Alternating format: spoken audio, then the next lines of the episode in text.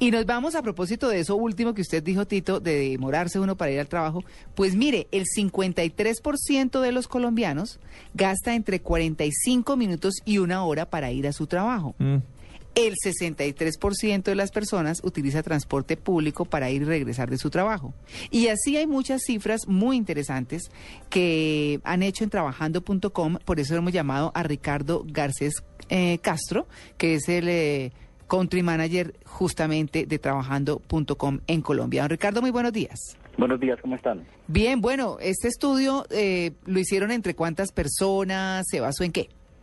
Bueno, nosotros siempre estamos corriendo estudios semanalmente acerca de aspectos como este en nuestra comunidad laboral. Eh, en particular, este estudio se hizo a 12.000 personas a través de nuestra página web en las principales ciudades de Colombia, en Bogotá, Medellín, Cali, Barranquilla. ¿Y qué dice la gente? Pues básicamente encontramos lo que eh, ratifica la- las últimas noticias acerca de, de cómo es de difícil moverse en una ciudad como Bogotá, por ejemplo. Eh, cada vez más las personas tienen que eh, gastar mucho más tiempo por trayecto.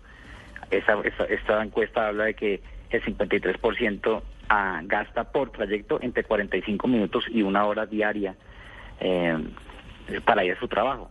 Y lo mismo, cuando regresa, está gastando entre 45 minutos y una hora. Y esto, básicamente, eh, lo que provoca son, es desmotivación en los empleados. Le Una doy- persona que tiene que gastarse dos horas de ida y dos horas de venida, hora y media de ida y de venida, eh, siente que está perdiendo ese tiempo. Es que podría emplear. Le, le- le doy un dato que lo descorazona a uno. Si uno se demora una hora diaria en ir y otra hora en, en volver, Son dos horas. Uy, son dos horas Un montón. por 22 días al mes. Estamos hablando casi de dos días perdidos moviéndose. Ah. Dos días en Uy, transporte sí. público. Durmiendo en el bus. Que podía estar con la familia, que podía estar trabajando, que podía estar descansando, que podía estar haciendo deporte, alguna cosa. Son dos días trabajar. perdidos Claro. montado en un bus. No, yo admiro muchísimo, como dije ahora, a las personas que lo hacen porque no tienen opción. Los que tienen opción, obviamente, sí pienso que la calidad de vida está directamente ligada a la cercanía del trabajo a la oficina, pero los que no tienen opción son unos héroes de la patria.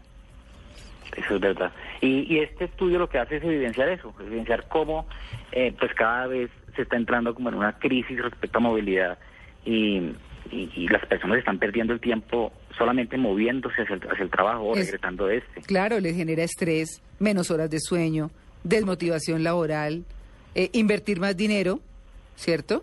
Sí, Esas claro. son algunas de las razones más frecuentes. Pues bueno, don Ricardo, muchas gracias por su atención con el Blue Jeans de Blue Radio. ¿Y qué? Pues nada que hacer, comprar helicóptero.